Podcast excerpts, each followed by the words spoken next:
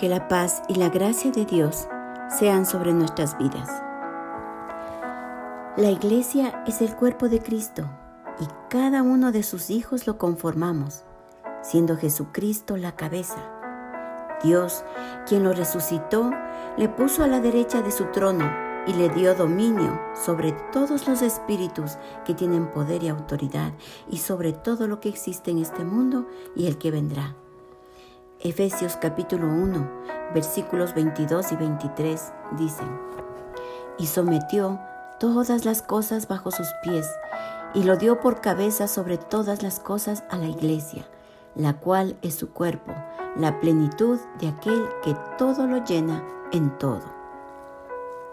Hagamos de su iglesia un lugar para vivir sabia y piadosamente y permitamos que el Espíritu Santo nos haga entender cómo es Dios. Valoremos sus promesas y tengamos la esperanza de la vida eterna en Cristo Jesús. Oremos. Amado Padre Celestial, gracias por darnos a nuestro amado Salvador Jesucristo. Ayúdanos a entender cuáles son tus planes en nuestras vidas, Señor.